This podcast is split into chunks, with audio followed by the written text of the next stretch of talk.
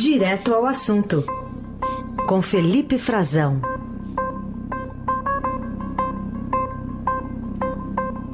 Oi, Felipe, bom dia, tudo bem?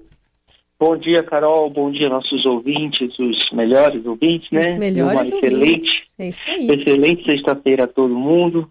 Tá sol aí em Brasília? Hoje, tempo nublado, por enquanto. Muita chuva nos últimos dias aqui na capital federal. Hoje está nublado, pode ser que tenha uma pancada de chuva. Eu estou torcendo para que não, porque pretendo ainda curtir um pouquinho com a minha filhota, que tem seis meses, e é meu despertador, Carol. Como é que você Ah. acorda todas as manhãs, os nossos ouvintes, né? Como é que será que levanta cedo, né, para fazer o jornal? Eu levanto com o meu despertador, minha filhotinha. Ela chora sempre. E é um né? reloginho, né? É o reloginho. É o Cinco reloginho. da manhã, ali no máximo, ela tá levantando. Quer mamar, já- quer brincar um pouquinho, ela já tá louca pra brincar aqui. Mas então a gente vai tentar ver que- gracinha. A gente vai fazer daqui a pouco aquela, aquela imagem que percorreu o mundo lá do, do, do especialista explicando ali sobre questões internacionais e tal, e aparece a criança entrando na sala, assim, né? A gente vai É, fazer alguma coisa é, meio vi- que, que no rádio também. Se vocês ouvirem algum chorinho aí no fundo, já peço desculpas, não se assustem, Já. ela não está sofrendo, ela só tem seis meses e está com fome, ou quer brincar um pouquinho. Muito Tá. bom. Felipe, bom, chegamos nessa sexta-feira. Vamos falar de uma novela que, na verdade, é um episódio só, né, do, do, do Porta dos Fundos, esse episódio de Natal. E que ontem teve uma decisão do Supremo, o ministro Dias Toffoli liberou, né? Caiu a censura desse programa especial de Natal. Caiu a censura, como a gente havia falado ontem, a decisão era flagrante, né, a ilegalidade, o exagero do ato do desembargador Benedito Abicair do Tribunal de Justiça do Rio, né, é, o Netflix, a Netflix recorreu ao Supremo Tribunal Federal direto por é, uma inconst- uma inconstitucionalidade na decisão dele e ah, acabou que o Toffoli, que é um ministro é, de plantão, por ser presidente do Supremo, nesse nessa período de recesso do Judiciário, ele derrubou.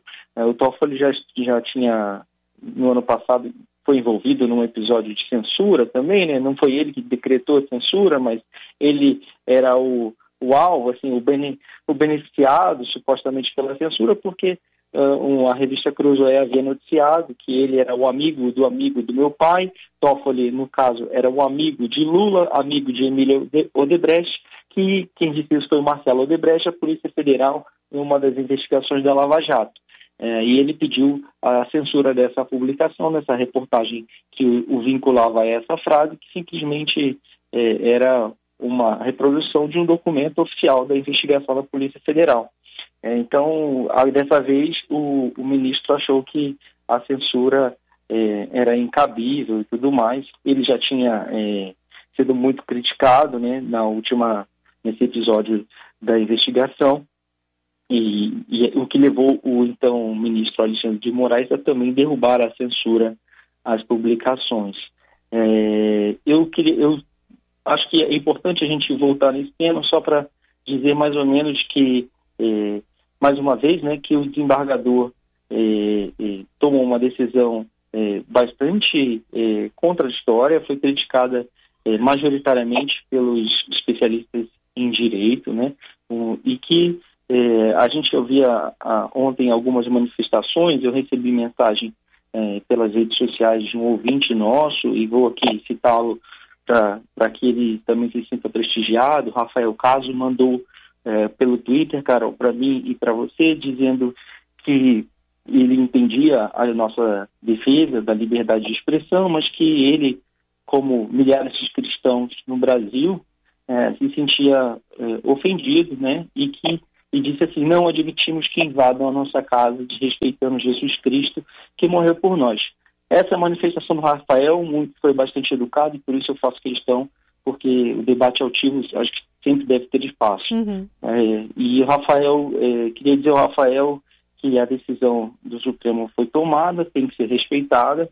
E, claro, o Rafael é, também, respeitosamente, ele digo que o Porta dos Fundos não invadiu a casa de ninguém, nem a minha, nem a sua, né? Só se sentiria ofendido o cristão que assi- assistisse deliberadamente ao especial de Natal que retratava Jesus como gay, é, com, ou que teria tido uma experiência homossexual. Isso é um pecado grave é, para os católicos, evangélicos, para todos os cristãos. E, mas primeiro tem que assinar o programa, a programação da Netflix, né, depois clicar algumas vezes, por livre vontade a pessoa tem que escolher o que assistir. É uma sátira, é, assim como o Rafael pode criticar outras religiões e pode nos criticar aqui na rádio ou pode criticar a Porta dos Fundos, a decisão do Supremo garante também que os humoristas possam criticar abertamente o que eles acharem é, que deve ser digno de crítica e da forma mais original, artisticamente, como, como lhes parecer melhor. É isso. Aliás, o Rafael escreveu no Twitter agora: estamos juntos, sou fã de vocês, embora crítico, né? E é isso que a gente espera dos melhores ouvintes, né? Uma, uma, uma oitiva crítica, né? Uma fala crítica e respeitosa, né? Como, como deve ser num debate de alto nível, como você mencionou aí. Claro, acho que a gente está aqui para isso, Carol, para isso, para dar a nossa opinião, ajudar a fazer uma análise, trazer os fatos é, de, da forma mais ampla possível e para que o ouvinte é, forme a sua convicção. Né? Aqui ninguém quer induzir o pensamento de ninguém, mas mostrar que o debate é amplo e deve ser feito de forma responsa responsável e, e, também respeitosa, seja nas redes sociais ou aqui na rádio ou a, a qualquer horário também nos jornais, né, no Estadão. A gente tenta fazer isso e a gente pode fazer isso porque também porque o Supremo, com essa decisão do, do ministro Toffoli, garantiu a nossa liberdade de expressão de manifestação. Muito bem, aproveito o link para falar aqui da nossa ouvinte Isabel Cris, que estava ouvindo mais cedo, a gente falar sobre uma notícia em destaque hoje no Estadão, e a gente está falando aqui de religião, né? Que é o presidente Bolsonaro dando um desconto na conta de luz de templos religiosos. É, parece que o Ministério da, da, da, Economia, especialmente Paulo Guedes, não gostou muito dessa história, né? Não, gostou nada. É, é mais um, uma batalha é, que o, o, presidente vai comprar com a equipe econômica. Aliás, não é só o presidente, né? Os ministérios nesse início de ano, isso aí é natural, né? No fim de ano e início de ano, sempre há, há uma briga por orçamento cada um tentando é, levar um pouquinho a mais para um programa que considera prioritário e, e há uma demanda grande né, da, do setor é, da bancada evangélica por mais benesses. O presidente vem atendendo a, a muitas delas. É, ao, ao, longo do ano passado, é, na própria economia, ele fez, por exemplo, concessões é, nas, em, em, coisas burocráticas, como prestação de contas que eles fazem para de arrecadação de receita, facilitou lá essa prestação de conta, né? É, também liberou para que os templos não precisassem ter acessibilidade nos altares, entre outras é, benesses que o presidente vem dando, não só para os evangélicos, mas também para as suas categorias base, que assim chama, né? Policiais, militares, os, os, os setores que compõem é, o bolsonarismo, né, que o levaram e que ele julga que o ajudaram mais na campanha e o levaram à presidência. O presidente fez isso ao longo do primeiro ano todo e isso está seguindo também ah, nesse início de segundo ano do mandato. Vou reproduzir aqui o que falou o deputado Silas Câmara, é, ele é coordenador da Frente Parlamentar Evangélica e é da Assembleia de Deus é, Belém, que é uma das maiores do país e atua na região norte para ele é justo e o impacto é mínimo. Só que o fato é, que, que essa, esse descontão aí, né, essa, esse subsídio, alguém vai ter que pagar e a equipe econômica ainda não sabe quanto vai ficar. É porque os templos religiosos estão querendo esse benefício, essa redução é, para pagar mais barato na tarifa, ah, para ter uma conta de luz reduzida, do horário em que a energia é mais cara, porque eles enchem ao longo da semana e principalmente também no fim de semana, no período de, de 6 às 11 da noite. Então, é, é, é o horário que, que, se cobra mais, né? É o horário da tarifa mais cara. E, e justamente nesse momento que eles estão querendo o desconto. E aí o, o deputado falou uma coisa assim, então fechem as igrejas é, pelo país e vamos ver que impacto social e na segurança vai haver. É até uma frase um pouco forte, assim, né? Parece que pode soar, pode ser entendida até como uma espécie de chantagem ao governo ali, né? Então, se não nos atenderem, nós vamos abandonar os programas sociais. Muitos desses programas sociais recebem ajuda, eh, dinheiro do, do, governo, né? Outros não, outros são feitos apenas com orçamento, o dinheiro recolhido dos fiéis. Então, não, não se trata aqui de minimizar a importância eh, da atuação nem da Igreja Católica, nem da Igreja Evangélica ou de qualquer outra religião eh, no, no setor social. Eles atuam sim, têm um desempenho muito importante e tradicional é, no a, a, amparo, por exemplo, a, as pessoas que são dependentes químicos, né, usuários de drogas. Se a gente for na Cracolândia, em São Paulo, nossos ouvintes é, devem, que, que já passaram por lá, é, devem ver que sempre há é, pessoas das igrejas ali atuando, né, prestando apoio a, a aquele cenário tão triste da capital é, de São Paulo. Então, vamos ver como é que isso vai seguir. O fato é que o governo ainda não sabe, Carol, quem é que vai bancar, porque alguém tem que bancar. Então, se, se as igrejas vão deixar de pagar uma tarifa mais cara, o mais provável é que todos nós paguemos pelas igrejas. E aí tem que saber, tem que se julgar se isso é justo ou não. Se isso é uma contrapartida, como o deputado coloca, a um trabalho social que eles fazem, mas que já muitas, muitas vezes tem algum, alguma compensação, alguma ajuda do governo, né? ou se é, todos nós, mesmo quem não é de determinado credo, quem não tem religião alguma, deve pagar por isso, por esse serviço que supostamente o, as, vai ser mais barato para as igrejas evangélicas. Falta que o presidente ele quer continuar próximo dos evangélicos, não só o presidente, mas está todo mundo correndo atrás dos evangélicos e buscando formas de privilegiá-los com uma intenção só: garantir votos. Essa é a grande questão e principalmente nas eleições de 2022. E aí, a gente já junta também outra reportagem do Estadão de hoje, que é uma é, proposta, uma ideia que deve ser colocada em prática pelo Aliança pelo Brasil. Presidente Bolsonaro como garoto propaganda rodando o país para conseguir essas assinaturas. Muitas delas devem vir desses evangélicos, né? A, a igreja ajudando a coletar as assinaturas para, de fato, é, colocar de pé o Aliança pelo Brasil, né?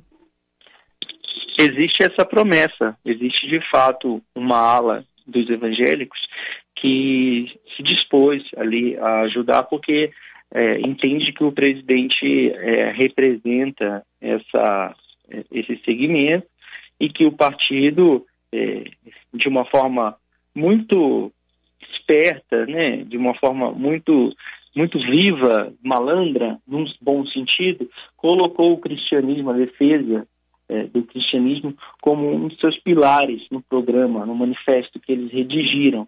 É, malandra, esperta, eu digo politicamente, foi hábil do partido perceber isso e colocar é, no seu programa de governo, porque foi um sinal muito claro para todos os evangélicos que ali estarão sendo defendidos valores que eles compartilham.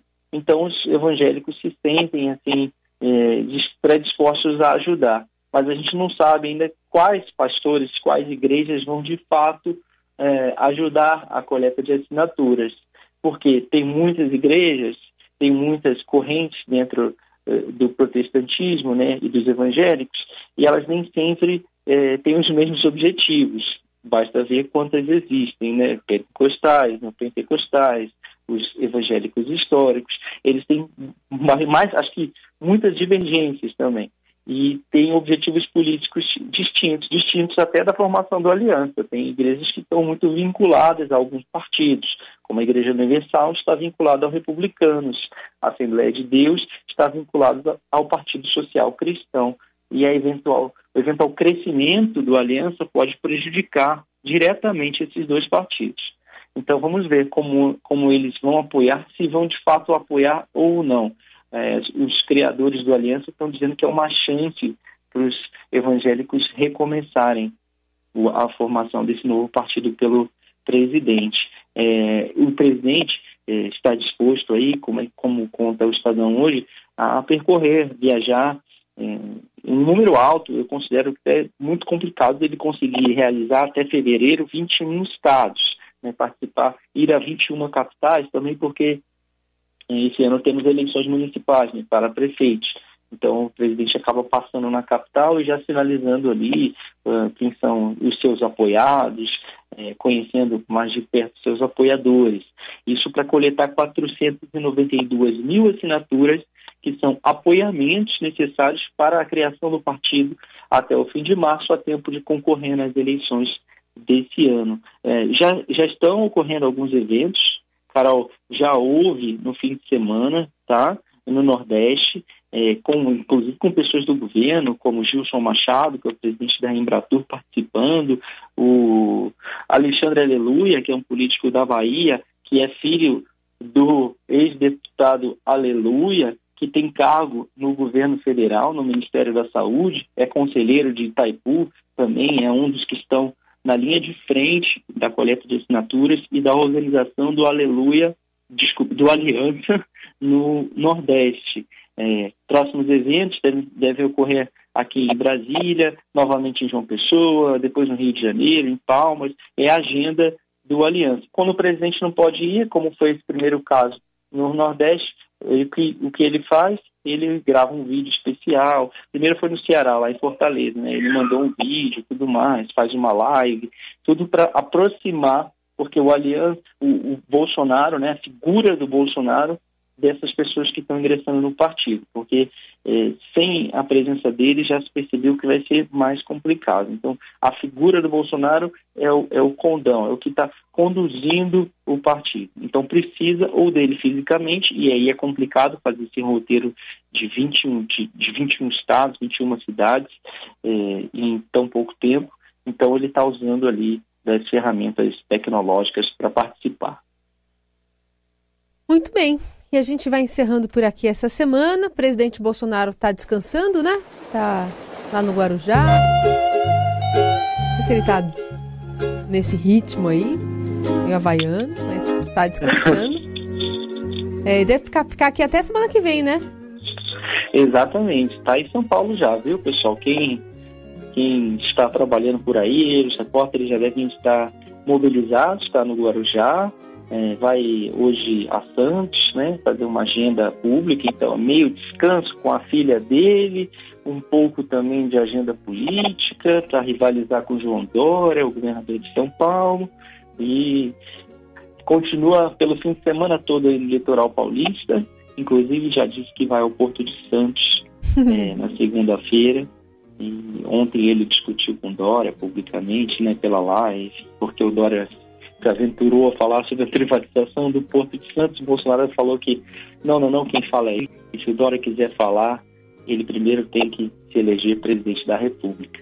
Essa é a disputa de fundo e é por isso também que o presidente decidiu passar o fim de semana de meio trabalho, meio descanso, aí nas águas do litoral paulista.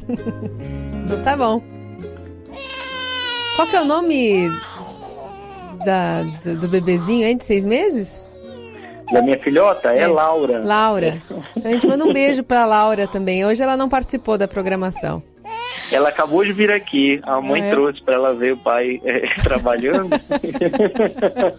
Mas é, ela não tá chorando. Ela deve ela tá... tá... Exatamente, deve estar tá sorrindo, não esse choro aqui de desespero que a gente encontrou. Aqui. esse é o chorinho de fome. É, o tempo é a gente fome. vai aprendendo, cara. É, ter fome, ter sono, o que que, que que tá precisando. Você tem filhos, Carol, não? Tenho dois, tenho dois. Então, mas já são tá maiorzinhos, craque. é. Esse, esse choro aí é de quase desespero, né, de fome, mas tá tudo bem. É. A Laura tá Nossos... tá mais controladinha é, nossos ouvintes que são pais e mães sabem como é. Sabem como é. Felipe, obrigada, bom fim de semana, até semana que vem. Obrigado, um ótimo final de semana a todos, o melhor possível.